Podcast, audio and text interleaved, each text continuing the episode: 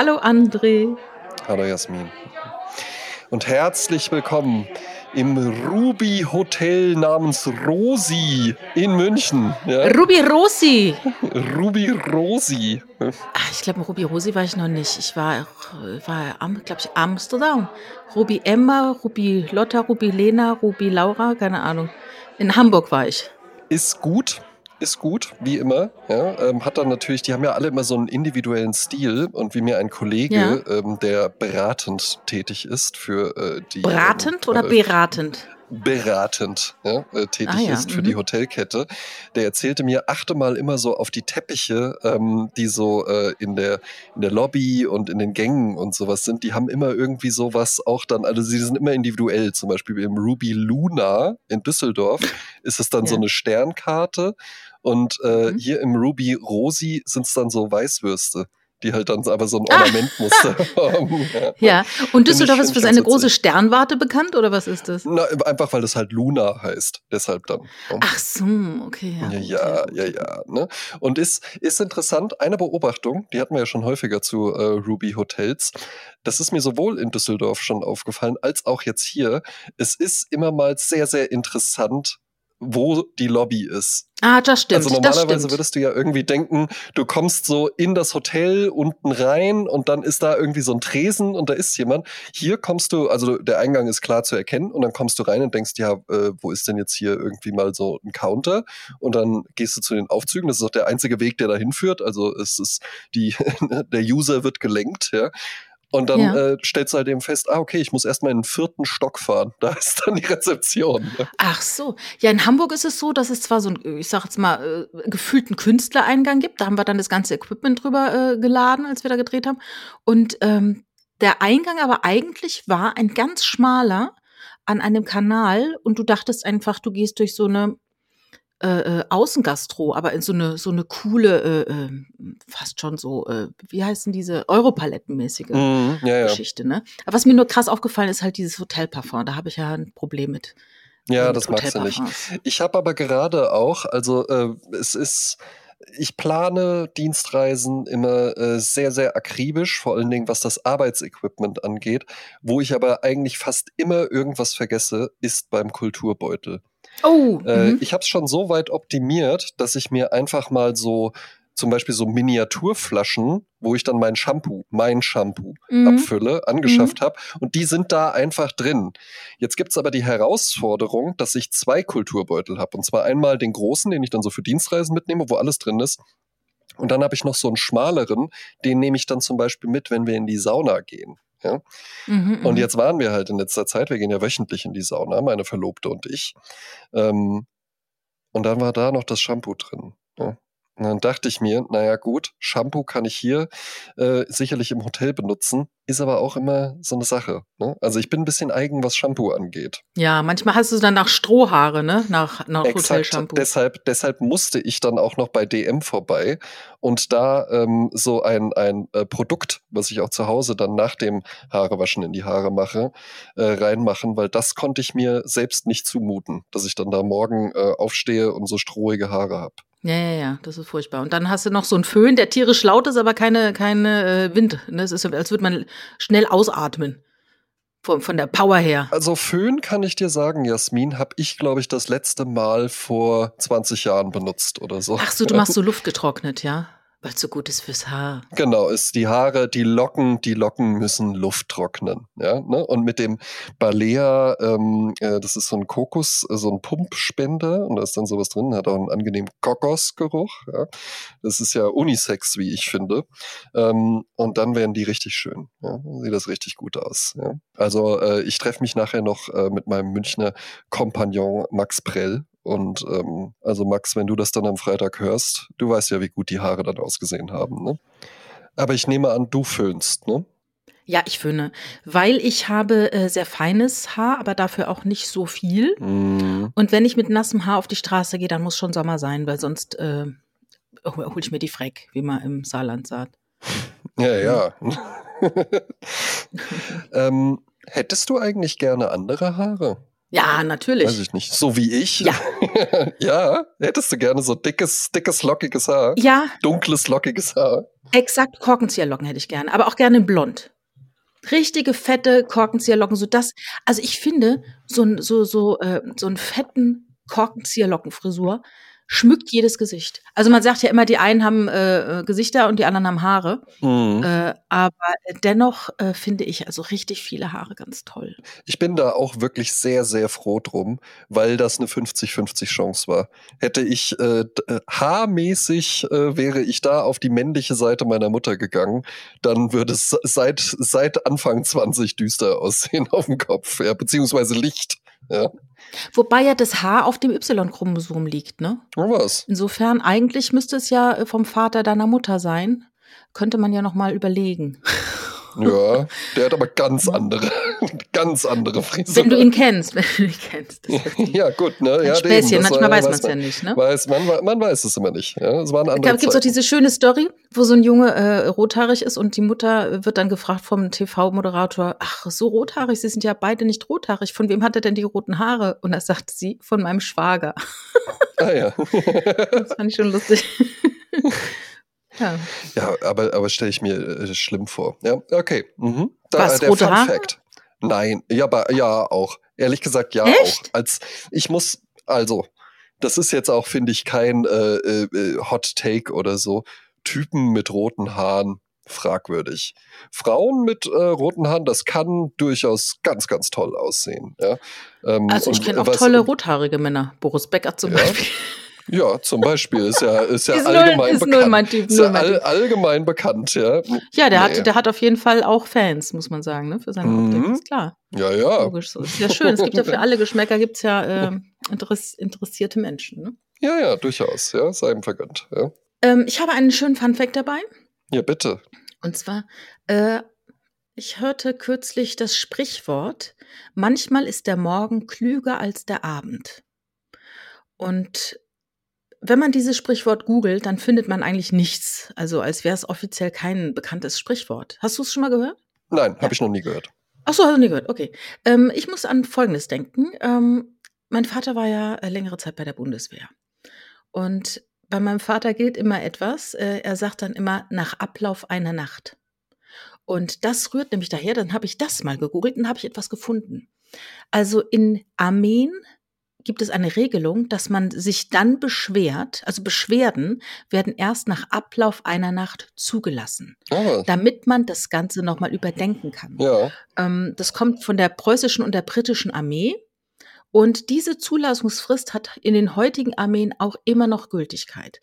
Ähm, ja, also Beschwerden frühestens nach Ablauf einer Nacht zulassen. Und ich finde, in ganz vielen Fällen stimmt nämlich auch dieses, manchmal ist der Morgen klüger als der Abend. Man muss nicht immer sofort reagieren.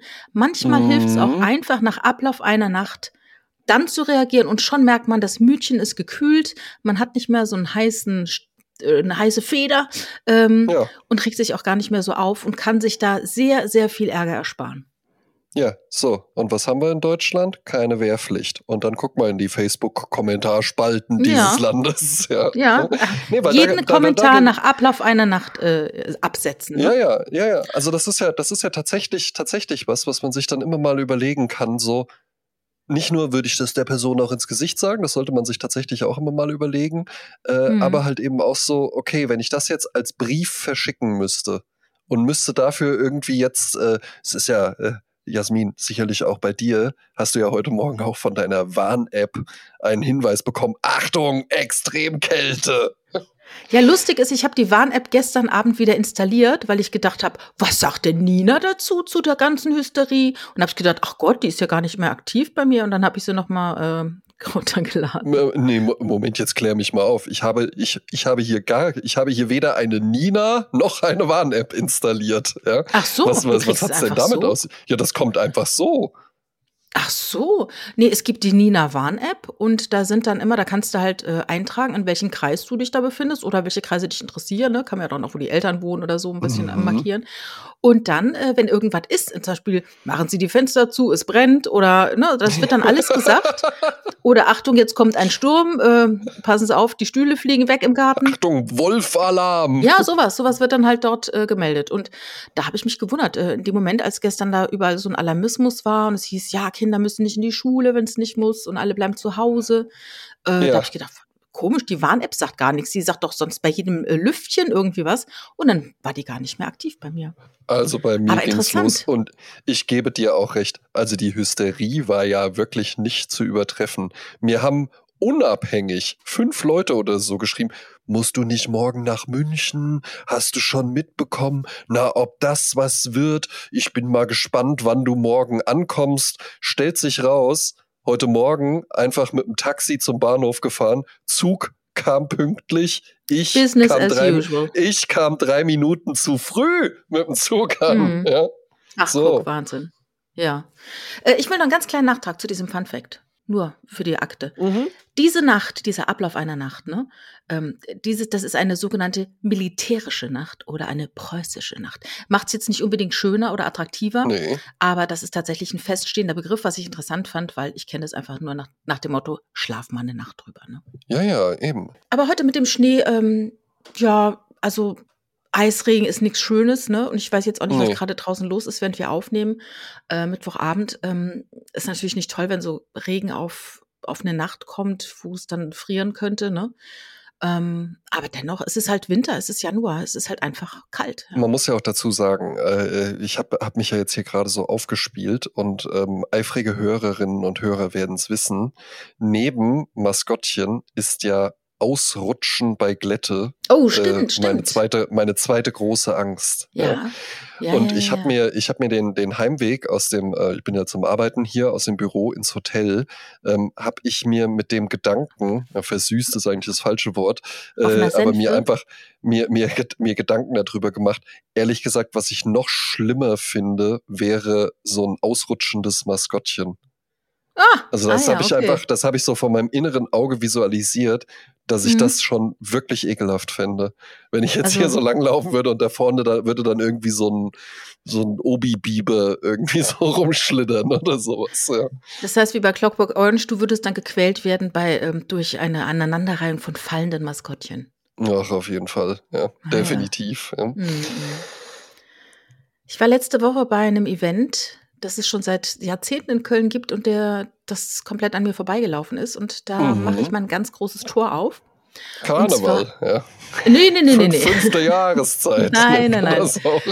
Das findet natürlich auch bald statt, äh, Ja, oder ja. jetzt schon im Sitzungskarneval. Aber nee, ich war im Star-Treff Folie. Oh, das ist ein, ähm, ein Travestie-Club in Köln neben dem Savoy. Mhm. Und das gibt's also schon ganz viele Jahre. Und ich bin ja damals, als ich nach Köln zog, immer gerne ins Hotel Timp gegangen. Mhm. Das war damals am Heumarkt eine, äh, war es ein Club? Ich weiß es gar nicht. Also man ist dann so rein, so ein bisschen, man kam sich teilweise wie Backstage vor, dann kamst du in den Raum, da wurde dann irgendwann der Eingang, da wurde sowas runtergeklappt und dann tanzten da und sangen Lip-Sync-mäßig dann Travestiekünstler, Künstlerinnen. Ja. Und immer abgelöst von wieder Tanz, wo wir dann alle getanzt haben, so ne, Disco-Musik-mäßig und dann wieder klack, wieder Bühne und eine neue Travestiekünstlerin kam und trat auf. Und das war äh, wirklich super cool, was einen ganz tollen Konferencier gab, der Mann, der das Timp gemacht hat. Nur irgendwann hat er sich zur Ruhe gesetzt und dann war die Nummer gegessen. Und das war eigentlich, glaube ich, jeden Werktag nachts um eins. Ah, Wahnsinn. Das war auch richtig illuster dann, ne? Also das war halt schon. ja, ja, ja, wo du so mittwochs War eine coole Nummer. kannst. Natürlich, ja, ja. mittwochs nachts um eins gehst du dann halt da ins Timp. Und da war immer was los, immer was los. Toll. Ja. Äh, immer wirklich ein illustres Völkchen. Und ähm, ja, jetzt war ich also beim Star-Treff mit äh, meinen Freunden und äh, Richard. Und meine Freundin Clara, die war schon öfters da, die ist ein Riesenfan. Und wir kamen dann dort rein, du bezahlst also einen Grundbetrag plus einen Mindestverzehr. Und du Mhm. darfst nicht betrunken kommen, ne? Also das wollen sie nicht. Also nicht, dass da johlende äh, Junggesellenabschiede gefeiert werden.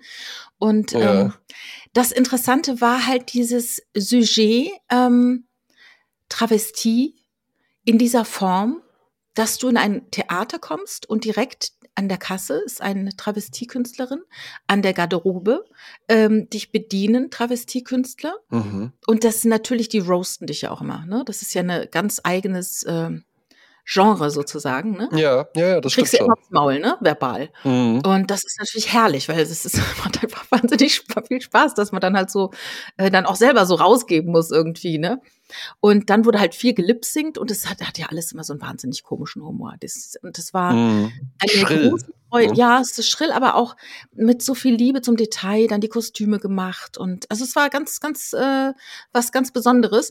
Und dann fragte ich äh, mein Freund Martin, liebe Grüße, äh, ich sagte, wo ist denn der Nachwuchs?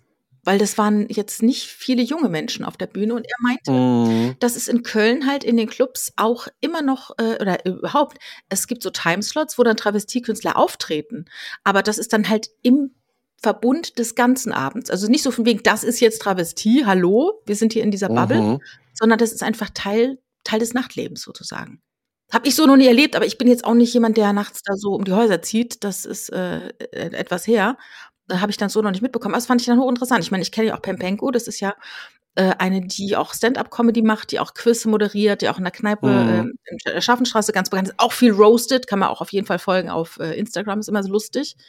Und ähm, ja, aber da war ich noch mal im Kontakt damit und mit dieser ganzen Travestie und fand dann wiederum interessant, äh, das gab's ja alles schon immer, schon sehr, sehr lange. Ja. Und in den 80er waren halt Mary und Gordy total berühmt. Sagt ihr das noch was? Mm, Es klingt wie was, was man schon mal gehört hat, aber ich könnte es null zuordnen, gar kein Bild. Ja.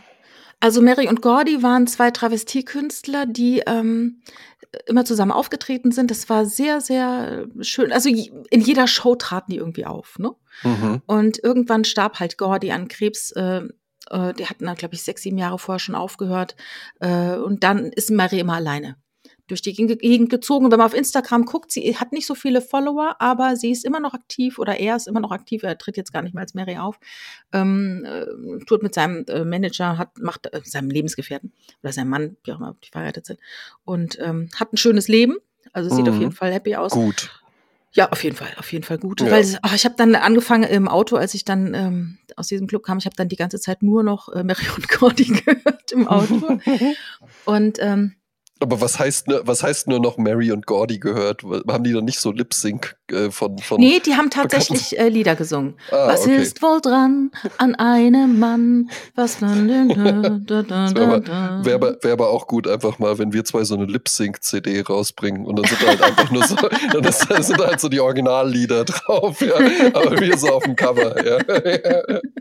Die, die größten Hits der 70er und 80er, Lip-Sync mit Jasmin Klein und André Georg Hase. Ja, und dann, äh, was dann auch kam, und das, da mache ich jetzt direkt mal, äh, weil wir sind ja ähm, freie Menschen und können entscheiden, was wir machen wollen. Ich Ja. mache direkt mal einen Schlenker zu meiner Partymusik, weil das allererste Lied, was die auf der Bühne performt haben, äh, Lip-Sync-mäßig, war ein Song. Und als der kam, ich, ey, quasi Gänsehaut, ich habe den nicht mehr gehört seit, ich würde behaupten, 1980. Mhm. Und der kam und ich dachte, oh nein, das gibt's ja nicht. Und zwar war das ein Song von Amanda Lear. Amanda Lear äh, ist im Juni 39 geboren. In Saigon oder Hanoi, so keiner weiß es genau. Und ähm, sie war eine, oder sie ist, sie lebt immer noch, äh, Sängerin, Malerin, Moderatorin, Autorin, Mhm. Schauspielerin, Musikerin. Und die war Ende der 70er, hatte die riesige Erfolge als Disco Queen. Follow me, so follow me. Immer so eine dunkle Mhm. Stimme und man wusste immer, nee, ist es ein Mann, ist es eine Frau? Keiner weiß es so genau. Und sie hat es auch immer nebulös gelassen. Und es gibt natürlich irgendwelche Weggefährten, die sagen, ja, das, sie ist geboren als Mann und so. Aber sie hat da nie drüber gesprochen. Es gab immer Spekulationen. Und äh, aber irgendwann interessiert es auch keinen mehr. Ja. Und sie sieht heute immer noch fantastisch aus. Und sie war eben, äh, sie hat Kunst studiert und hat während ihres Kunststudiums Dali kennengelernt und wurde die Muse, Oh. Muse von Dali. Und als sie äh, 26 war, hat sie einen Architekturstudenten geheiratet, äh, einen englischen, der hieß halt Lear mit Nachnamen, darum heißt sie jetzt Lear. Und dann war sie im London der Swinging Sixties und lernte dann dort äh, die, unter anderem auch die Stones kennen und war dann auch mit Brian Jones liiert, ne, dem mhm. Stones, der ums Leben kam. Hat auch im Afrikola-Spot äh, mitgemacht. Hat, äh, du findest Von Charles äh, Whip, den? Genau, genau. Ja, und mhm. äh, in dem äh, Roxy Music LP äh, war sie auf dem Cover für, bei, bei der, auf der LP äh, For Your Pleasure. Mhm. War mit Bowie zusammen und Bowie hat gesagt, sing du doch auch. Ja, und dann hat sie Mitte der 70er angefangen, Disco-Songs zu machen. Und das hat sie dann am Ende ein bisschen bedauert, weil, weil sie war dann nur noch die Disco-Queen. Jeder kannte sie als die Disco-Queen. Aber dann hat RTL 2 sie geholt, 95, um Piep zu moderieren eine etwas schlüpfrige Show, wo ein bisschen Nippel gezeigt wurden unter dem äh, Aspekt der Unterhaltung ja. und Information. Die äh, dann später auch mit einer anderen Dame sehr bekannt wurde. Ja, und als sie Piep moderierte, sie hat 39 Shows damit gemacht. Sie hat damals gedacht, oh Gott, ich werde in Deutschland vergessen. Äh, jetzt habe ich so ein Angebot, jetzt mache ich das mal. Später hat sie gesagt, das war ein total. Also das war so der, der Tiefpunkt ihrer Karriere, dass sie dieses Piep-Magazin moderiert hat, weil es einfach auch richtig dämlich war eigentlich, wenn man überlegt, ne? Ja, ähm, ja, und diese Amanda Lear hatte einige Hits. Lebt immer noch, wie gesagt, guckt sie euch an. Sie sieht fantastisch aus. Ich weiß nicht, was ihr Geheimnis ist. Ich möchte es auch haben. Ähm, und dieser Song heißt Fashion Pack. Fashion Pack. Fashion Pack. Und wie gesagt, die, die Show begann und äh, dieses Lied kam. Ich denke, nein, das gibt's doch nicht. Ey, ich hab's echt vergessen. Aber es ist ein geiler Song einfach, auch super. Kannst du kurz, kannst du uns kurz anstimmen? We are the Fashion Pack. We are the fashion pack. Ich glaube, war nicht auch sogar mit mhm. Factory, Warhol. Also, na, wie so schöne Frauen, die schwirren dann halt ja überall in diesen Szenen dann äh, rum. Ja. Aber wie gesagt, sie hat auch viel gemalt. Du kannst davon auch äh, Gemälde kaufen und so weiter. Also super interessant. Weil du gerade Salvador Dali erwähnt hast, ähm, das, da habe ich letztens, wurde ich in, in, einem anderen Podcast, ich weiß nicht mehr genau welches war, ähm, wurde ich auch an ein Bild erinnert, das habe ich gesehen im Internet, als ich so, äh, weiß ich nicht, 19 war. Und da habe ich mir gedacht, das gibt's ja nicht. Und zwar hatte Salvador Dali ja auch einen Nasenbären. Ach stimmt, ja, dieses und Bild. und ja. es gibt so ein Bild, wo der so in der pa so aus der Pariser Metro oder der läuft da so in Paris halt eben lang mit einem langen Mantel, diesem sehr sehr exzentrischen Schnurrbart und hat halt so einen Nasenbär dabei. Und der hatte aber auch einen Ocelot. Und mit dem saß er dann halt auch so in Cafés. Ah ja. ah, ach, tatsächlich. Aber ich dachte, der Ameisenbär wäre irgendwie so eine, nur eine Tagesnummer gewesen. Ich glaube, der Ameisenbär war eine Tagesnummer, aber der Ocelot war wirklich ein Haustier. Ja. Ocelot klingt ein bisschen wie eine Beleidigung, ne? Ja. Ja, du weißt du was? Ähm, hm? äh, ich werde, werde dieses Jahr auch noch eine Dienstreise nach Mallorca machen. Ja. Ähm, und bin da, bin da auch gerade so an dem, an dem Branding äh, für dieses Event dran. Und dann tauchte, ne, es liegt ja jetzt nah und man denkt es dann zumindest mal an, dass man das in so eine Ballermann-Richtung äh, stylen könnte oder branden könnte. Ne? Dass, es, dass es durchaus Ideen gibt, die man auch daraus irgendwie speisen könnte. Äh, das werde ich nicht weiterverfolgen. Aber dadurch kam ich dann auf einen Begriff und ich glaube wirklich, das ist mit das ekelhafteste Wort, das es gibt. Oh, bin ich gespannt. Und zwar, also, Mallorca der äh, äh, geneigte äh, Arte-Konsument äh, muss ja dann immer gleich, sobald äh, die Sprache auf Mallorca kommt, äh, direkt betonen, dass das Landesinnere ja sehr, sehr schön ist. Mhm. Nur mein Auto mieten und aufs Land fahren. Ja, genau, das ist das eine Ende des Spektrums. Dann kann man da irgendwie einen netten Strandurlaub ja halt eben auch machen. Da geht's so weiter. Dann sind wir wirklich Ballermann. Da würde ich sagen, äh, ist so eine gängige Bezeichnung, die auch du und ich äh, durchaus mal verwenden würden, vielleicht Malle. Ja? Mhm, mh. Und dann gibt es aber noch die Steigerung davon. Hm? Das ist Malotze. und das finde ja. ich komplett ekelhaft. Ja, ich, ja, also ich habe wirklich halt fast in die Tastatur gekotzt, als ich das gesehen habe. Ne, so Google-Bildersuche irgendwie, Mallorca Ballermann so für Inspiration und sowas. Und dann lese ich das einfach nur und da gibt es halt eine komplette CD-Reihe Malotze Party-Hits und so. Ai, Google das mal oder macht's besser auch nicht. Da ist so eine Sonne ist äh, so eine Sonne, ist so, so eine, so eine Comic-3D-Animationssonne äh, und die ist so auf jeder von diesen CDs drauf und die hat so eine, so die Sonne hat eine Sonnenbrille an, ist ja auch schon komplett pervers und dann steht da so Malotze-Hits drüber und diese Sonne und wie die guckt. Ich kann mir genau vorstellen, wie die Menschen aussehen, die sowas sagen. Ja, ja, ja, ja. Also Malotze, finde ich, ist wirklich also ist Top 1. Sagen wir nein. Sagen wir ja, nein. Sagen wir, sagen wir absolut nein. Ja. Wozu wir ja sagen, jetzt nochmal Nochmal zur Kultur. Ich habe nämlich hier ein, ich habe eine riesig volle Liste, André, was ich dir ja, alles bitte. jetzt hier erzählen Ja, will. ich auch, ich auch, Jasmin, ich auch. Äh, dann äh, werde ich jetzt folgendes machen. Einmal muss ich auf etwas hinweisen. Ich habe etwas gelesen und bin daraufhin nochmal auf die Homepage gegangen vom Schauspielhaus Düsseldorf. Also ich habe was gelesen über Christian Friedl. So, jetzt ist raus. Also Christian Friedl, dieser tolle Schauspieler, der ja diesen Gerichtsfotografen spielt in Babylon Berlin und der ja wirklich ein fantastischer Schauspieler ist, wie ich ja schon mal gesagt habe. Den habe ich ja gesehen, Hamlet und, und noch ein anderes Stück äh, im Düsseldorfer Schauspiel. Und da habe ich mal geguckt, was läuft da gerade so. Und dann habe ich gesehen, es läuft ein Theaterstück von El Hotzo. Ach was. Und zwar El Hotzo in einer Fass, äh, das Buch Mindset, da geht es ja um Coaching. Mhm. Da geht es um einen Coach, ich habe es ich tatsächlich äh, gelesen, schrägstrich gehört auf Spotify. Äh, also ein Coach, Roman ist das. Es ist ein Roman. Also ein Coach lädt ein äh, in einen äh, Konferenzraum eines Hotels seine Fans, ne, die er dann irgendwie auf Telegram oder sowas versammelt und dann fahren die zusammen oder gehen die zusammen in diesen äh, Coaching-Raum und also das ist ganz interessant, ne? Dieses, dieses Buch. Und äh, Robert Zeigermann hat daraus ein Theaterstück gemacht äh, und äh, führt auch Regie. Und das wird im Schauspielhaus, also im Unterhaus vom Düsseldorfer Schauspiel aufgeführt. Und im Anschluss gibt es ein Publikumsgespräch mit Sebastian Hotz. Äh, ah, ja. 12 Euro Eintritt ist allerdings schon ausverkauft. Äh, eventuell Restkarten, ich weiß auch gar nicht, wann es ist. Guckt auf der Düsseldorfer Schauspielhausseite nach. Aber ich fand es wirklich äh, interessant. Also das, das äh, findet auch statt.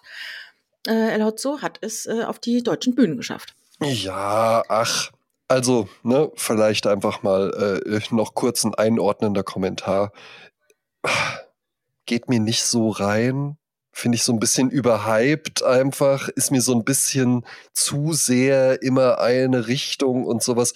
Ist auch mal hier und da irgendwie was Dolles dabei, wo man irgendwie sagt, ah, äh, gut formulierter, pointierter Gedanke. Ja? Äh, da finde ich es ja auch immer doof, wenn man da so ideologisch nur rangeht, was er ja aber halt eben tut.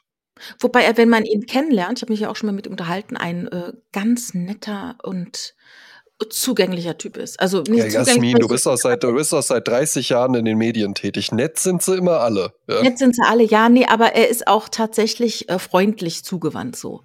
Und ähm, ja, glaube ich, glaube ich, mehr als man von den meisten erwarten. Ja, ja, ja. Und vor allen Dingen muss man ja halt eben auch mal sagen, ich kann durchaus Respekt, auch wenn das jetzt dann vielleicht nicht mein persönlicher Geschmack ist, Respekt davor haben, wenn sich jemand jeden Tag hinsetzt und einfach mal zehn One-Liner raushaut. Mm -mm. Ne, dass die nicht alle immer doll sind und jemand, der sich halt einfach Mühe gibt und der da irgendwie was macht, dass dann irgendwann wird es erfolgreich und dann kommt dann noch so die Backstory, ja, ich war ja auch depressiv und das hat mir geholfen und so.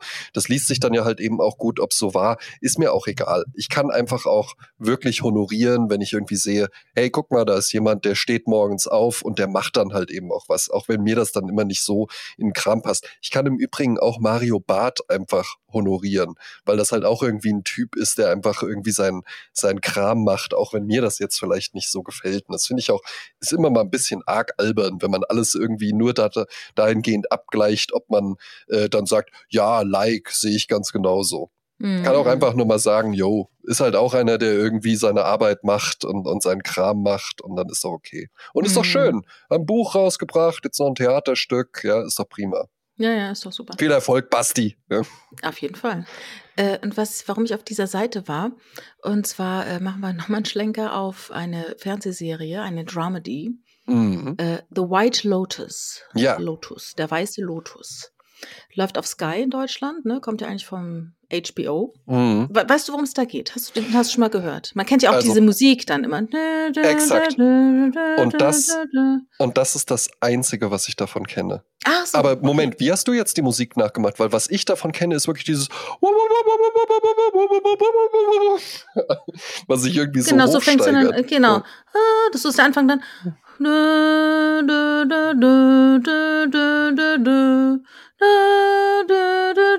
Also das ist so, ähm, ja. das Vergleich. Und ich glaube, ich glaube, es geht irgendwie um ein Luxusressort oder sowas.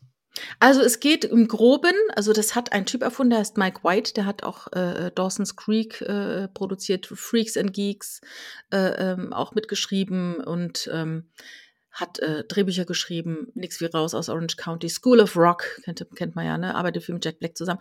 Und der hat sich das ausgedacht. Und zwar geht es um Folgendes.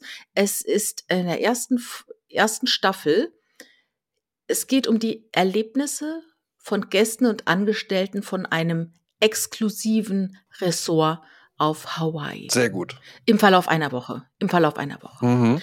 Und das ist wirklich, äh, der kriegt mal hier rein, mal da rein. Also die Erzählung, ne? Verschiedene Familien äh, und auch die äh, Milf von, ähm, die Namensgeberin der Milf, äh, die spielt auch mit. Jennifer. Stiflers Mom. Stiflers Mom, genau, die spielt auch mit. Und ähm, so, und darum geht es. Es ist halt suffisant in einer schönen Welt, aber auch nicht da ist alles Gold, was glänzt. Ne? Mhm. Und äh, es ist halt amüsant. Äh, ich ich habe Spaß gehabt, es zu sehen. Es spielte im Four Seasons Ressort Maui. Oh ja. In Maui, Maui County. Ich habe mal nachgeschaut, ne? Ähm, wie viel zahlt man da für eine Nacht? Was würdest du sagen? Ich sage 450 Dollar. 1500. Und manche sind ja da zu viert mit Familie und so, ne? So, weiß ich nicht, ob das Ja, Zimmer ja, ja. 1,5 kostet. Also Mhm. ab 1,5 geht der Spaß los. Dann bist du im exklusiven Club dann drin, ne? Dann darfst du halt da sitzen. Hast du nichts gegessen, nichts getrunken, sag ich jetzt mal. Mhm. So, dann kam die zweite Staffel. Äh, die zweite Staffel läuft auch. Die spielt im Four Seasons San Domingo Palace in Taormina. Mhm. So, wie viel kostet da die Nacht? Ja, gut, jetzt hast du ja schon vorher so vorgelegt, dann sage ich 1,8. 2,5. Die Nacht. Ja, ja. Geschlafen. Und halt jetzt schnell. Und wir reden wahrscheinlich auch nicht irgendwie von äh, die Präsidentensuite oder sowas. ne? Ab 2,5. Das ist ja dann auch so ein Preis nach dem Motto, damit der Mob wegbleibt. Weißt du? So, Ja. dann hast du schon mal, ne? Dann hast du das exklusive Völkchen. Aber wie gesagt, guck dir dieses exklusive Völkchen an. Ich meine, hat eine schöne äh, Staffel oder eine schöne Show draus gemacht. Ist halt schon lustig. Ja, und man muss auch sagen, äh, im Sommer hatte ich ja auch eine äh, Sprezzatura Special Folge äh, mit dem, weiß gar nicht, ob man Mode-Influencer sagen kann, aber der, dem, dem Instagram-Phänomen Ben Bernschneider. Und äh, der ist jetzt gerade in einem sehr, sehr schönen Zimmer im Berliner Hotel Adlon. Naja. Und also was ich da dann schon wirklich interessant fand, ne, dass das dann irgendwie äh, so ein netter Charme ist und Ausblick aufs Brandenburger Tor und, und eine Badewanne und, und alles irgendwie ein bisschen geräumiger und sowas, schön und gut. Aber was ich schon wirklich toll fand, ne, der macht dann natürlich halt eben auch Stories, daher weiß ich das. Also äh, da ist halt ein Bademantel, er ist mit seiner, mit seiner Frau da. Äh, da ist ein Bademantel für jeden von den beiden im Badezimmer und da sind die Initialen eingestickt. Ei. Und da steht, ja, die, äh, die könnt ihr mitnehmen. Und das ist jetzt nicht, weil, oh, oh, oh, Ben Bernschneider kommt, damit er das auf Instagram erzählt, sondern das ist da wohl Standard. Und jetzt das geht's ist weiter. halt deren Merch, ne? jetzt geht's weiter.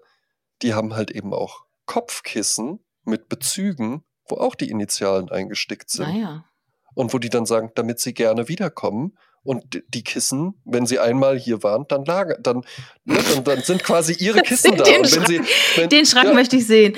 ja, ja, aber, aber ne, und dann, ja, und dann kommst du halt eben dahin und dann ist da dein Kissen. Und weißt du was? Das ist sogar auch wirklich was. Ja, da liege ich halt eben mit meinem mit meiner Fresse drauf, weißt du, ja. Ja. Ne, da hätte, da, also das finde ich ist ein sinnvolles Ding. Dann haben die halt irgendwie geguckt, was macht denn der gerade so? Das ist jetzt bei ihm natürlich dann auch äh, noch ein bisschen leichter. Ach, der hatte jetzt irgendwie, weiß ich nicht, an so Corona oder sonst was, haben viel mit Lego irgendwie gebastelt.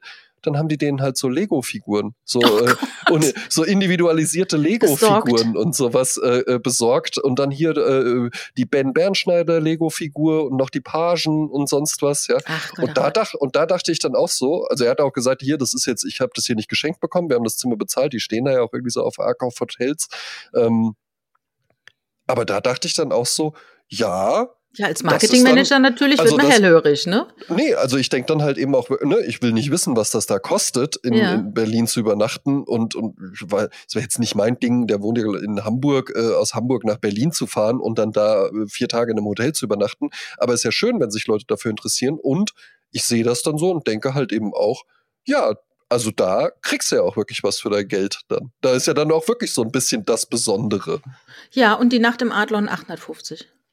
850. Ja, das sind dann also die zwei ähm, Bademäntel und die zwei Stickungen auf dem, auf dem Kopfkissen dann inklusive. Sind noch mit Genau, abgedeckt, ja. genau, Media genau. Wert, Mediawert ist ja jetzt noch gar nicht mit einberechnet, ja. Der Das ist ja stimmt, das unbezahlbar. Der Ja, ist ja, ja. unbezahlbar. Ja. Natürlich.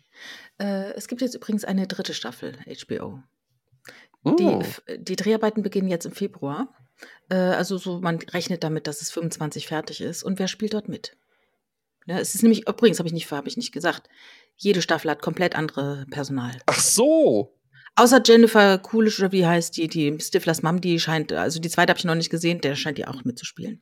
Aber wie gesagt, komplett neues Stuff. Es geht halt wirklich so wie, wie Roman, als wäre so eine Romanreihe. Ein Roman spielt halt dort mit den Leuten, die halt da in dieser Woche Urlaub gemacht haben. Dann gehen wir nach Italien, gucken wir da eine Woche nach, ne? Ja, so ein bisschen wie bei True Detective. Ja, genau. Aber es scheint wohl zu, äh, es war schon zweimal ein Four Seasons. Ich gehe davon aus, es wird diesmal wieder ein Four Seasons. Und es spielt zum Beispiel mit die Chefin von, ich glaube, von die Chefin von Ted Lasso, die Schauspielerin. Keine Ahnung. Äh, Ich bin Serie, so, läuft- ich bin so uninformiert, Jasmin. Weißt du, was ich gerade mache? Weil Ja. ich habe so ein bisschen angefangen, weil ich dann manchmal abends äh, ne, das Tagwerk ist äh, vollbracht, äh, die, die Frau ist im Bett, die Katzen sind versorgt und ich denke mir dann so, ja, so ein bisschen, so ein bisschen jetzt irgendwie noch was schauen würde ich schon gern. Dadurch habe ich so mit Serien angefangen. Ich gucke gerade, mal gucken, ob du das kennst, Mhm. Haus des Geldes. Ja? Ah ja, ja, wurde bei uns im Haus auch geguckt, aber ich habe es nicht, ist eine spanische Serie, ne? Gibt's jetzt auch noch. mal. Was total, was total interessant, ja, aber was total interessant äh, daran ähm, ist, ist eben genau dieser Fakt. Es ist eine spanische Serie und dadurch irgendwie so anders von wie da alle so miteinander umgehen Mhm, gegenüber so mhm. amerikanischen Serien. Das fand ich Ja, dann schon auch ganz interessant. Ja, ja. Ja, ja, ich eben, auch. genau. Ich gucke gerne so spanische äh, äh, äh, Serien, da gibt's interessante Sachen. Dios mio. Ja, die ist mir. Ja, und wer noch mitspielt bei White Lotus dritte Staffel ist unser lieber Christian Friedel. Ist es nicht fantastisch? Ja, ich find's super. Ich finde das immer toll und ich möchte jeden Deutschen dazu ermutigen, auch eine internationale Karriere anzustreben. Und ich finde das total doof, wenn dann immer so auf die, na, der wird schon noch sehen. Der ist schon bald wieder hier bei uns in Oldenburg. Ja, und das ist nämlich auch die Geschichte mit den Kommentarspalten in Social Media. Ja, Ähm, ich ne- ich äh, gucke ja viel Reality-TV und da gibt's ja auch viele Reality-TV-Stars, ne? Also Ja. Leute, die dann irgendwelche Persönlichkeiten mittlerweile sind, man kennt ja eben. Was dort in den Kommentarspalten ist, was sich da die, was sich da das Publikum rausnimmt, den Leuten, die zu, zu belehren, zu beleidigen, ne? Wo ich auch mal Mhm. denke, krass, wo holen die das nur her? Und diese Lust daran, andere zu vernichten, hm. das ist so also elementar. Ich weiß nicht, ob es was speziell Deutsches ist. Man sagt ja immer, das, wer hat das gesagt? Der Basler. Äh, wenn du wenn in den USA Erfolg hast und fährst einen Porsche, dann ju- bejubeln sie dich, weil sie sagen, geil, hast Erfolg, gönn dir. Und in Hm. Deutschland äh, stechen sie dir die Reifen auf, weil, sie, Ja. weil sie dich scheiße finden. Ne? Genau, weil sie, Mario ne? Basler. Der, der Angeber, ne? Genau. Und in und, Deutschland äh, musst du sagen, mal, dass sie dir die Reifen aufschlitzen. Genau, genau. Aber wa- was ist das, ne? Dass die Leute da dann immer so gerne rummotzen, ne? Mit anderen Leuten, anstatt mit sich selber mal ein bisschen ins Gericht zu gehen, ne? Ja, also äh, was mir wirklich halt eben schon sehr, sehr häufig negativ aufgefallen ist, ist so dieses Ding, wenn es jemand aus Deutschland auf der äh, Weltbühne versucht. Auf der einen Seite sind wir dann sehr, sehr stolz auf diese Menschen. Ne? Und Mhm. ja, guck mal hier, der Jan Ulrich, Thomas Gottschalk, äh, ne, jetzt äh, der äh, Daniel Brühl und sonst was. Ja, äh, ne, ja. ja, aber auf der anderen Seite ist es immer auch dieses, na, der wird schon noch sehen und so, wo ich Flieg mir nicht aber halt zu eben, hoch, mein kleiner Freund. ja, wo ich mir aber halt eben einfach denke, na ja, tut mir leid, wenn du als Filmschauspieler wirklich in der wirklich Triple A, wirklich erste Reihe spielen möchtest, dann kannst du das halt eben einfach nicht in Deutschland, weil es in Deutschland überhaupt nicht diesen Markt dafür gibt. Überhaupt Ja, nicht nur das, nicht. sondern auch die ganzen Produktionsbedingungen sind in den USA Ja. komplett andere. Vom Showrunner Genau. begonnen, von der Redaktion, von den Autoren, wie die miteinander Ja. umgehen, wie die äh, äh, Stories entwickeln, äh, wie die One-Liner entwickeln. Das ist was, das, äh, wenn du irgendwie irgendwas reißen willst, musst du in die USA. Musst du da äh, starten. Im Entertainment-Bereich auf jeden Ja, Fall. ja, ja. Und auch in ganz Fall. vielen anderen Bereichen. Weil das dann da halt eben, weil du dann da ganz andere Möglichkeiten hast und das ganz anders skalieren kannst. Und dann Hm. finde ich es immer so albern, wenn man dann, ist doch okay, wenn du das halt nicht möchtest, ist doch schön, aber ist doch toll. Ist doch toll, wenn der Daniel Brühl, was haben sie über den gespottet, ja? Und jetzt Mhm. taucht er da halt eben in diesen ganzen Produktionen auf, ja? Ist doch wunderbar, ja? Ich glaube aber auch, der Christian Friedel, der ist so ein bisschen unterm Radar. Den kriegen die viele, viele kriegen den gar nicht so mit, weil der taucht halt auch nicht auf in einer Kalb-Pflaume-Spielshow oder so, ne? Oder auf Mhm. roten Teppichen, ne? Man sagt ja immer, Ja. die Leute auf dem roten Teppich sind die, die gerade keinen Job haben und das ist quasi deren Promo, ne? Äh, anscheinend ist der Christian Friedel hat viel zu tun, den siehst du gar nicht in diesen ganzen Gazetten und äh, Klatsch und Tratsch und so, ne? Mhm. Der macht da was sein Ding. Der ist halt ein Wahnsinns-Schauspieler, muss man wirklich sagen, muss man wirklich sagen. Also, du erinnerst dich, ne? Der hat mich ja komplett weggeblasen als Hamlet. Ja. Und da alle drumherum, das wirklich auch gestandene Schauspieler sind, wirkten wirklich wie äh, Theater AG. Krass, krass, krass. Und bei Babylon Berlin ist der ja gar nicht so. Äh, hat er sich nicht, also nicht, ich bin Schauspieler an der Burg. Also, der hat sich ja gar nicht so vorgetan. Das Mhm. war einfach ein zurückhaltender Gerichtsfotograf oder Polizeifotograf, ne? Du erinnerst dich mit Mhm. den Grusellocken und so, ne? Der dann auch die Feier äh, geworfen hat oder die Feier geschmissen hat, wo, wo er dann gesungen hat, ne? Ja. Das hat mir, das fand ich ja, oh, da könnte ich immer noch heulen, wenn ich dran denke, so schön war das, als sie dann gesungen haben. Die haben sich dann zum ersten Mal geküsst bei diesem Song im Nebenraum. Ah, das war so romantisch. Ihr Ja. Weiber. Ja. Ja. Ich wollte mit dir ähm, auch noch über eine, ein Thema sprechen, wo ich mir vorstellen könnte, dass das in deinem Leben einen viel, viel größeren Anteil hatte als in meinem. Mhm. Hatte? Ja, oder vielleicht halt, ja, oder, oder auch hat. Und zwar Ja. ist das ähm, das Themengebiet Hamburger Schule. Ach so, ja. Ich bin da komplett im Thema. War was, ne? Ja, na klar, natürlich. Und du warst, und, und ordne, ordne mir nochmal, weil du erzählst ja immer mal, oh ja, da habe ich da gewohnt, da habe ich da gewohnt. Du hast ja mal in Hamburg gewohnt. ja. Von welchem Zeitraum reden wir da? 92 bis 94. Dann war das ja genau die Zeit. Ne? Exakt, ich habe sie alle kennengelernt. Ich äh, habe Jochen Dieselmeier kennengelernt, Tit Geier, äh, äh, Jan Müller von Tokotronik stand hinter mir am Unigebäude zur äh, Immatrikulation. Wahnsinn, Jasmin. Es waren Ja? mi- bei mir, äh, Dieselmeier war mit mir zusammen in meinem Deutschseminar. Stark. Weil den hat nämlich äh, der Typ, oh, ich habe den vergessen, ich sehe ihn vor mir.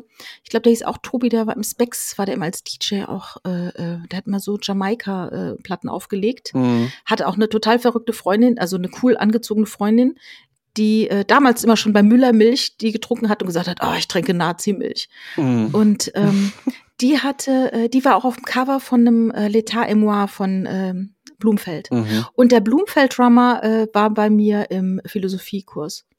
Also und, und abends, wo man weggegangen ist, man hat alle getroffen. Es waren alle da. Mhm. Äh, das war einfach Teil der ähm, Ausgehgesellschaft. Ja. Tillmann Rosmi, alle waren da. Weil Ähm, wie ich, wie ich drauf kam, war, ähm, ich, ich entdeckte auf Spotify einfach äh, einen Podcast vom RBB und der heißt This Band is Tokotronic.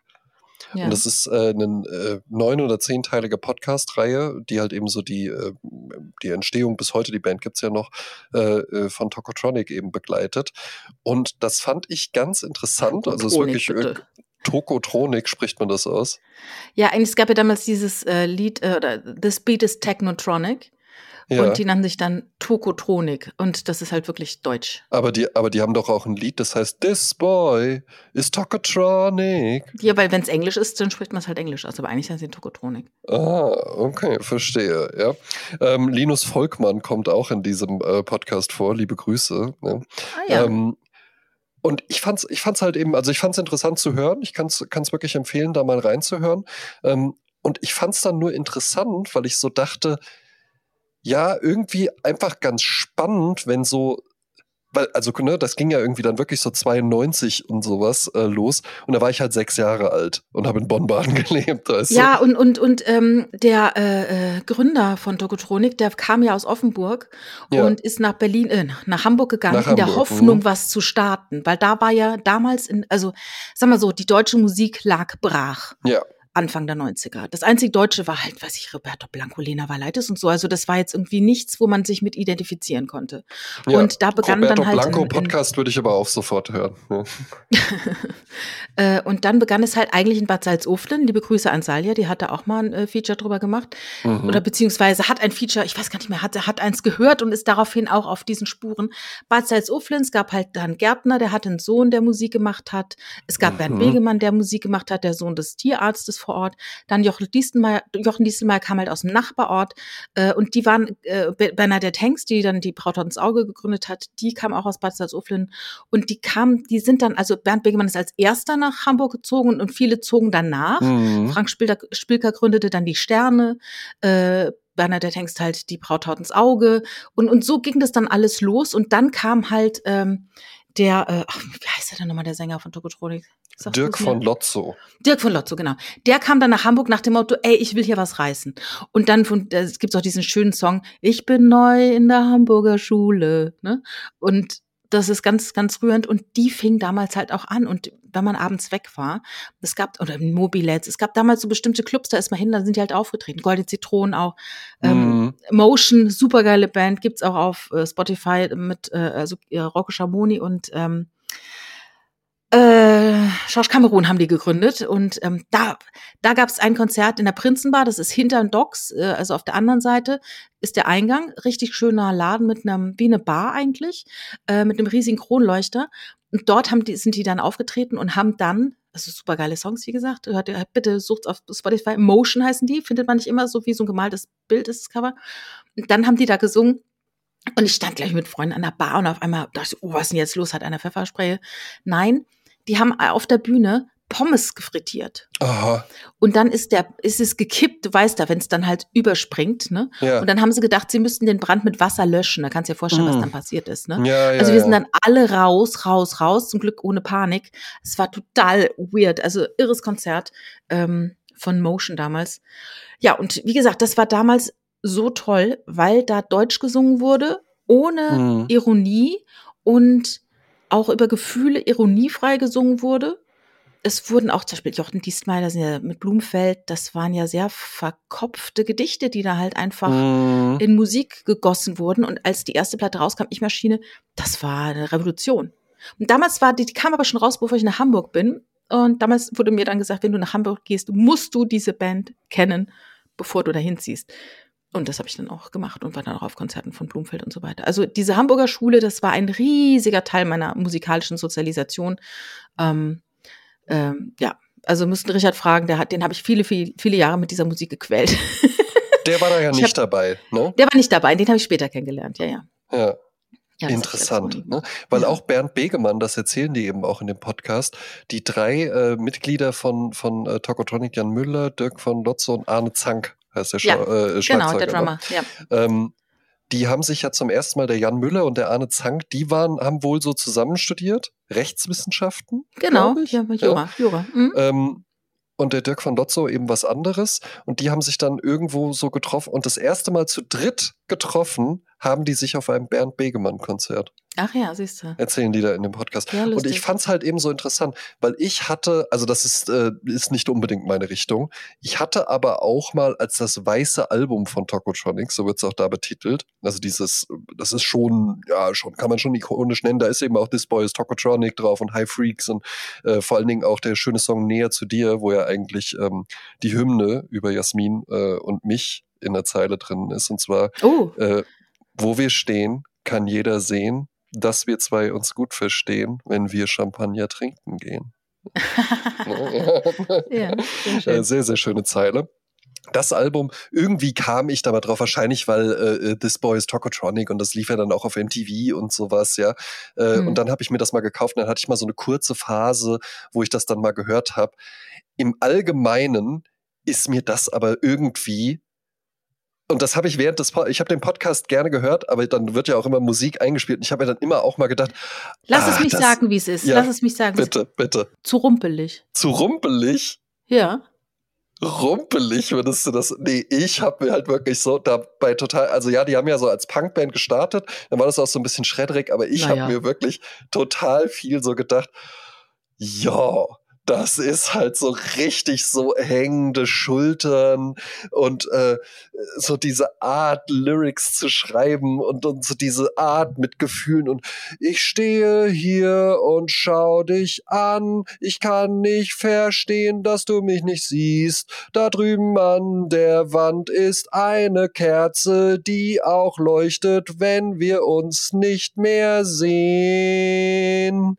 Also ja, so aber das war halt Art. halt ja, das war halt damals komplett neu. Ganz genau. Ich sag ja, ironiefrei über die Gefühle Exakt. singen, über den Alltag zu singen und auch keine Hemmung zum auch zu sagen, ich bin nicht der, weiß ich, der, der Macho-Man und Muskeltyp, ne, obwohl, sondern ich ziehe mir einfach irgendwie Sachen außer, ähm, ich sag mal, ich, ich, ich ziehe mir was aus dem Rotkreuz-Container. Ja. Scheißegal. Haben sie auch und, gemacht. Ne, haben sie auch gemacht. Und damals waren diese, diese Sportjacken, das war halt das Ding. Ich habe genau. sogar auch eine ja. gehabt. Und, und da ging es dann auch drum, dann standen die da mit Korthosen und Trainingsjacken und sowas. Und ich kann, und da eben, genau darum wollte ich auch mit dir darüber sprechen, weil das ist ja ganz, ganz schwer nachzuvollziehen. Ne, wie gesagt, ich war da sechs Jahre alt. Mm -mm. Ja? Mhm. Und für mich ist das dann halt so, ja, das war damals revolutionär. Es war super cool. Also in meiner Szene, es war super cool. Und ähm, du darfst nicht vergessen, parallel hinten dran war ja noch die ganze Crunch-Bewegung aus Seattle, Nirvana, ne und und und Smashing Pumpkins und weiß ich was. Das ist, das rauscht ja alles noch hinten dran rum. Und dann kam halt nach Deutschland sowas. Ja. Und äh, da gab es ja auch den ersten Hit, äh, also das erste Album war ja Digitales Besser. Mhm. Und ähm, dann gab es den Hit, den Hit, ne? der hieß halt, äh, wir sind ja nicht in Seattle, Dirk. Ja. Und das musste er sich dann wohl auch am Anfang immer anhören. Ne? Im, Im, Titel äh, heißt es dann, wir sind hier nicht in Seattle, Dirk, und werden es auch niemals sein. Wir sind hier nicht in Seattle, Dirk, was bildest du dir ein? Was nicht ist, kann niemals sein. Ja. Und ähm, das schönste Lied aber von ihrem ersten Album, äh, es sind sehr viele Lieder, manche nur eine Minute lang, also ne, mhm. ne, richtig äh, schrammelmäßig. Ja, ja, Einmal auch ja wirklich, äh, ich glaube, die ersten drei Alben irgendwie so in, in einem halben Jahr oder sowas rausgebracht. Ja, ja, ja ratzi Ähm, ganz toll. Ich hatte auch ein T-Shirt an, glaube ich. Ich hatte ein T-Shirt, äh, äh, ich möchte Teil einer Jugendbewegung sein, statt da drauf. Wahnsinn, Jasmin. Ich ja. auch Merch von Tokotronik getragen. Und äh, immer noch am liebsten mag ich äh, das Lied letztes Jahr im Sommer. Um, Möchtest du es gerne auf die Liste packen? Oh, das können wir machen. Ja, machen wir. Ja. Hm? Das machen wir. Letztes Jahr. So, weil worauf ich jetzt aber eben mit meiner Kritik hinaus wollte, das habe ich mir die ganze Zeit gedacht, weil ich da na, natürlich dann auch da einen ganz anderen Blick drauf habe. Trotzdem kann ich auch, auch da wieder erkennen, irgendwie, hey, das sind Leute, die, die machen halt eben was ähm, äh, und ist ja interessant und die gibt es immer noch und die sind immer noch auf Tour und haben dann noch andere Projekte und so weiter. Ja? Und wirklich in der allerletzten Folge da kommt dann, glaube ich, Moses Schneider, heißt der? Der, der Produzent, Produzent, von denen, ja. genau, der den dann auch nochmal so ein bisschen so einen anderen Sound, der den unter anderem auch dann nochmal gezeigt hat, nee, halt mal das Plektrum lieber so und so. Was ich halt auch Das Mikrofon bitte finde. andersrum, dann der, hört man dich klarer. Der, genau, der halt eben auch so meinte, so, ja, das war, wenn ich, als ich ihn das erste Mal hab spielen sehen, also das fand ich schon interessant, dass das halt so eine, so eine Band ist, die schon so eine goldene Schallplatte hat oder so, ja? ja. Und wie die halt so auftreten.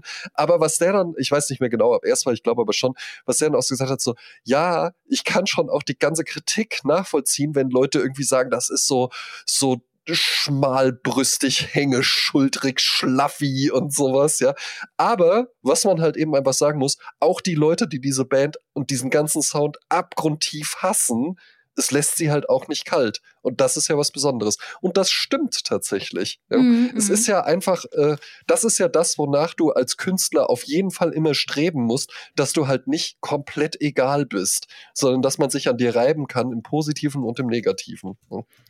Weil dann hast du eine Bedeutung. Genau, dann machst du halt eben irgendwie was, was Menschen zum Nachdenken bringt oder zum Fühlen bringt oder zum Schwingen bringt. Aber es ist dann halt nicht einfach, es ist dann eben keine Fahrstuhlmusik. Ja, äh, fällt mir noch ein Lied ein, was ich auch wahnsinnig oft, äh, dass ich sehr oft denke, wenn ich in der Stadt unterwegs bin. Da schreit äh, Dirk von Lotzo dann halt, gehen die Leute auf der Straße eigentlich absichtlich so langsam? Gehen die Leute auf der Straße eigentlich absichtlich so langsam? Und der Refrain dann, wollen sie verhindern, dass wir vorwärts kommen. Manchmal könnte man meinen, ihr blöde Schlendern wäre Absicht. genau, so diese gebrochenen Reime auch ja. immer. Ja. Also ja, inter interessante Band, interessanter Podcast. Ja, wie ähm, heißt der Podcast nochmal? Der heißt This Band is Tokotronic. Ah hm? ja, sehr schön, ja. Ja, du hast mir den Link schon geschickt, ich habe noch nicht reingehört, äh, aber wie gesagt, da wird bei mir wohl das jetzt gleich durchsuchten, ja. Und vielleicht ja auch mal ein Podcast, der nicht auf doppelter Geschwindigkeit gehört wird, weil die Nein, Musik so schön ist. Ja, ja, ja, genau. Ist genau. auch von, moderiert von einer äh, von einer Journalistin vom RBB oder sowas, ja, äh, die auch am Anfang schon sagt, und ich bin auch Riesenfan und das hört man auch. Und weißt du was, das führt dann natürlich auch immer mal wirklich zu so, hihihi, ha, wow, echt toll.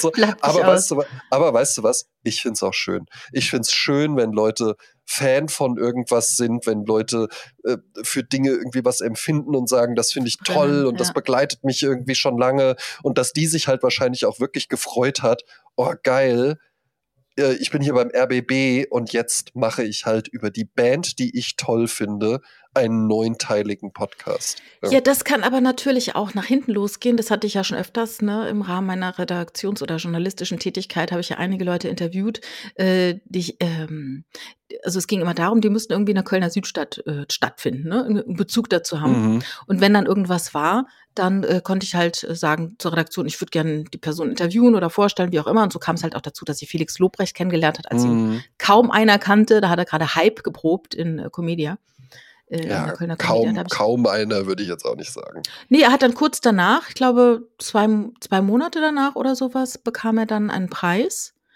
äh, als Nachwuchskünstler.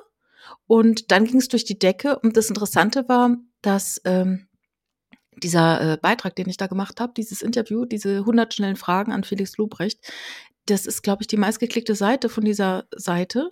Ja. Weil äh, nämlich, wenn man googelt Felix Lobrecht Freundin, dann tauchte die eine ganze Weile als allererster Artikel auf. Tja. Weil irgendwo habe ich dann irgendwas gefragt und er hat dann irgendwie gesagt, dass so viel Passmann eine Freundin von ihm ist, aber er würde hassen, was sie im Internet macht. Und dann, ne, Felix Lobrecht Freundin, kommt mein Artikel. Sehr gut. Ja, nicht schlecht, ne? Ja, beides Poetry Slammer, ne? Ja, ja, da haben die äh, sich wohl auch kennengelernt, ich, ne? Ja, ja, ich habe Felix Lobrecht auch tatsächlich als Poetry Slammer noch gesehen. Ah ja. ja. Und war auch, war, war schon so genau dieser Stil, wesentlich langsamer noch. Ah ja, ja. Und äh, das war auch direkt so ein Typ, wo du nach zwei Minuten schon wusstest, äh, der hat auf jeden Fall was. Das ist nicht, ja. Po Poetry Slam ist ja grausam teilweise, ja, ja. ja? Ähm, wo du halt wirklich dir, wo du so sitzt und Augenrollen vom Stuhl fällst, ja. Aber es gibt dann eben einfach immer mal so Leute, wo du so merkst, nee, das, das funktioniert. Es war halt vor der Stand-up-Comedy-Zeit in Deutschland, die ja jetzt total durch die Decke geht, äh, war das die einzige Möglichkeit, von einem größeren Publikum aufzutreten ja, und kleine ja. Sachen zu probieren.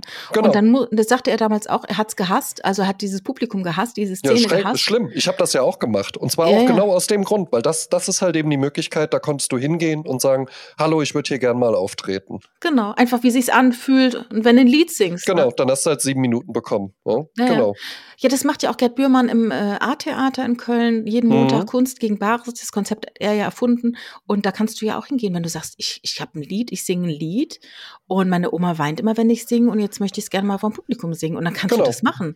Ne? Oder sagst, schiebst so äh, im Kreis und, und, und jonglier dabei fünf Bananen. Dann, ja, dann mach, dann zeig's mal, ne? Ja. Ähm, und dann konnte es dir aber halt eben auch vor, äh, ist schon eine Weile her, konnte es dir aber halt eben auch passieren, dass du dann halt eben auftrittst und nach dir kommt Luke Mockridge. Ja, natürlich. Hm? Weil der auch was testen möchte. Der hat angefangen, also ganz, ganz viele haben angefangen bei Gerd, bei Kunst ja, gegen. Ich weiß, ich weiß. Also ich hatte, mhm. ich hatte sogar auch schon bei, äh, bei Gerd, ich hatte schon den Auftrittsslot, weil da kann man nicht einfach so hinkommen, das musst du wirklich vorher ankündigen. Ähm, hatte ich schon safe, dann ist leider mein Kater gestorben. Ui. Und dann äh, wollte, wollte ich auch nicht sagen, ja gut, ähm, äh, Schatz, ich muss dann morgen los und war auch selbst nicht so in der Laune. Ja. Aber hat, äh, Kunst gegen Bares hat mir immer wahnsinnig viel Spaß gemacht. Hätte ich sogar auch wirklich wieder mal Lust drauf, weil du halt eben einfach, äh, Jasmin, erklär uns doch mal kurz das Konzept von Kunst gegen Bares.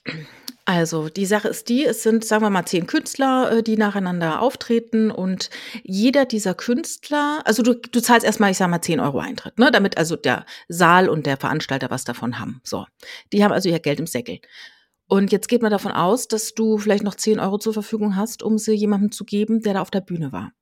Und wenn die ganze Show gelaufen ist und alle zehn sind aufgetreten, dann sind äh, im Vorraum äh, zehn kleine Sparschweine aufge oder elf kleine Sparschweine aufgereiht und jeder Künstler, jeder, jedem wird ein Sparschwein zugeordnet und dann gibt's noch ähm, das äh, Kommunisten, äh, Kommunistenschwein. Das heißt, wenn du sagst, Ach so, ich ah, fand, ja, Kommunismus. nee, das ist Kommunismus. Wenn du sagst, es haben mir alle gut gefallen, ich finde, die sollen alle gleich viel kriegen, dann machst du das ins Kommunistenschwein rein. Und das wird dann paritätisch auf alle zehn Künstler aufgeteilt. Mhm. Und ansonsten bekommt jeder halt das Geld, wo, wenn du sagst, ach, der war super, dem gebe ich acht Euro und den, den fand ich auch okay, der kriegt zwei, der Rest kriegt nichts von mir. Ne? So ergibt es sich dann, dass die unterschiedlich stark gefüllt sind. Dann wird es halt äh, unter notarieller Aufsicht äh, ausgewertet, sage ich jetzt mal. Und dann wird halt vorgestellt, wer hat äh, welches Schwein gewonnen. Und dann Ja. Äh, bekommen die ihre, ihr, ihr Geld quasi vom Publikum und werden halt nach ihrem, Ja, ihrem, wie soll ich sagen, die Leute, die sie mögen, werden sie dann halt ausbezahlt. Ne? Eben. Und muss, und muss man sagen, also äh, ne, das, äh, der Großteil des Geldes teilt sich dann meistens auch unter die Top 3 auf. Äh, und wenn du da Mhm. aber dabei bist, also ich bin da auch schon mit über 200 Euro dann am Abend nach Hause gegangen. Ja. Ach, Wahnsinn, siehst du mal. Mhm. Ja, ja. Ja, ja. Ne? Mhm. Steuerfrei. Das war mein. ne? Wa nee, ich hab's, ich hatte so Angst äh, bei meiner freischaffenden Tätigkeit. Oh, ohne Witz, Jasmin, ich habe alles angegeben. Ich dachte, so ein Hut äh, muss nicht steuerlich angegeben werden. Oder vielleicht nur vom Veranstalter, ich weiß es nicht. Weil eine Freundin von mir, die hat nämlich mal eine Veranstaltung gemacht und die sagt, wir müssen Hut machen, weil äh, sonst habe ich Probleme mit dem Finanzamt. Also es hieß irgendwann mal, dass das Finanzamt teilweise so geierig ist, dass sie dann auch in solche Shows Leute reinsetzen, die mitschreiben. Ah ja. Und weil ich, ich finde auch wirklich Steuern, also als äh, Solo-Selbstständiger oder kle kleinen Gewerbetreibender ist das dann, glaube ich, äh, muss ja keine Mehrwertsteuer und sowas äh, ausweisen und, und kannst dann halt so einfach Rechnungen stellen ähm, oder halt eben so Hutgeldgeschichten äh, machen. Mhm. Und äh, das war für mich, wenn ich das ausgefüllt habe, immer ein Gefühl, wo ich immer dachte, ja, keine Ahnung, gleich treten sie die Tür ein oder sowas. Ja. Und ganz schlimm war es, als ich dann Ach beim Gott, oh Gott. Radio in, der Mhm. Morn in der Morning Show, da habe ich ja dann wirklich auch Geld verdient, Mhm. richtig als, als Selbstständiger. Und dann musste ich auf einmal Mehrwertsteuer ausweisen. Und dann wurde das so kompliziert, dass ich gesagt habe, ey, ich, nee, ich, ich möchte das auch nicht mehr. ja. Ja, ja. Also ist schrecklich. Ja? Verstehe ich auch nicht, warum, warum das so schlimm, Okay. warum das so schlimm gestaltet ist, dass man einfach sagt, so zarte Seelen, so zarte Hamburger Schule Seelen wie ich einfach sagen, nein, ich melde mich jetzt beim Finanzamt ab. Ich bin jetzt nur noch ein Angestellter. Das ist ja auch immer, das ist ja auch immer das Schlimme. Also die Diskrepanz zwischen Corporate Design und wie dann wirklich die Leute sind, wenn du mit denen redest, die könnte nicht größer sein als Klar, beim Finanzamt natürlich. Wiesbaden 2. Ja? Weil wenn du da, wenn du Ja, da ja. halt anrufst, dann geht da wirklich jemand dran und die ist sehr nett Ah, gewesen, hat dann auch gesagt, ich, ich kann Ihnen da jetzt keinen Ratschlag geben, das dürfen wir halt eben nicht, aber schauen Sie doch mal da und da, googeln Sie mal das und das, dann finden Sie da die Antwort sofort und sowas, ja. Also sie war sehr, sehr nett und zuvorkommend und die Briefe sind ja sowohl vom Schriftbild als auch von der Art, vom Layout und, und wie das irgendwie so formuliert ist, wirklich so, als ob die gleich die Tür eintreten und dich einfach mitnehmen. Schlimm. Ach ja, ja, ja. Ah ja. Okay. Ja, gut, für dich, für Ja, dich als gestandene, als gestandene Unternehmerin nicht. Ja, ja, klar. Also ich meine, ich zahle brav meine Steuern, habe eine Steuerberaterin seit 100 Jahren. Also das ist alles. Äh, die, das ist schön, ist, wenn du einen strengen Steuerberater hast, dann musst du auch keine Sorge vom Finanzamt haben, weil die, die ist mein Finanzamt sozusagen. Ne? Die guckt schon, Sehr gut. alles ja. richtig ist. Aber ein Finanzamt, das du freiwillig bezahlst. ja. Ja, oh Gott. ähm, hast du eigentlich, du hast noch gar keine Lieder genannt, ne?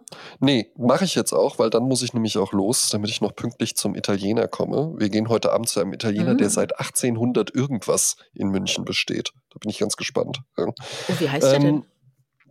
äh, das schaue ich dann gleich nochmal nach. Luigi. Ich packe auf jeden Fall Pizzeria Luigi. ähm, ich packe auf jeden Fall auf die Goldstandard-Playlist das, äh, der Mix der Woche. Die Playlist, Jasmin. Also das, allein dafür lohnt sich Ja. das Spotify äh, äh, Premium-Abo Ja. schon. Vielen Dank für diesen Hinweis. Äh, die Band heißt Gerne. Haynes Jeremiah und der Song heißt Lakeshore Drive. Und der kam heute auf der Zugfahrt nach München und der macht so unfassbar gute Laune, Jasmin. Unfassbar gut. Also richtig, richtig klasse.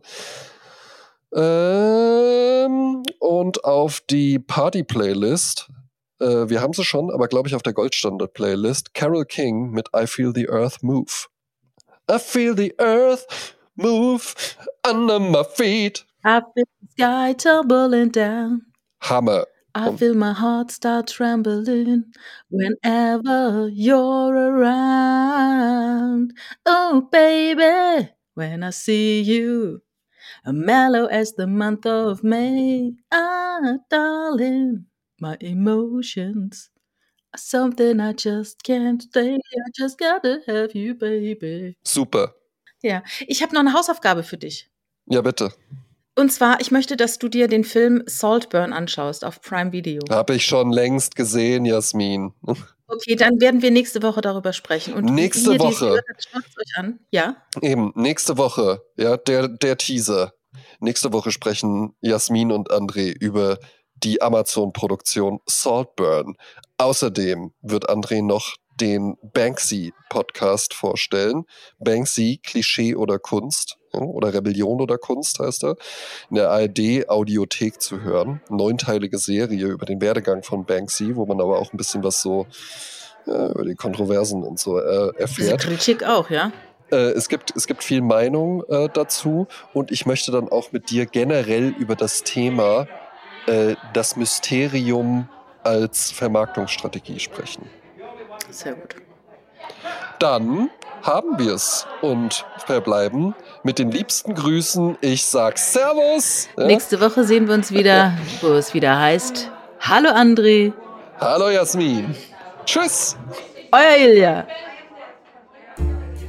Das war's für heute, liebe Zuhörerinnen und Zuhörer. Wir hoffen, dass euch die Folge gefallen hat. Wenn das der Fall ist, würden sich André und Jasmin riesig freuen, wenn ihr sie weiterempfehlt. Erzählt euren Freunden, eurer Familie und euren Urlaubsbekanntschaften vom Podcast. Vergesst auch nicht, ihm auf eurer bevorzugten Plattform zu folgen, damit ihr keine neue Episode verpasst. Wenn ihr den Podcast unterstützen möchtet, hinterlasst bitte eine Bewertung. Das hilft enorm, mehr Menschen zu erreichen und die Strezzatura Community zu vergrößern. Vielen Dank fürs Zuhören. Wir freuen uns schon darauf, euch beim nächsten Mal wieder bei Sprezzatura begrüßen zu dürfen. Bis dahin, genießt die Stunden und tschüss.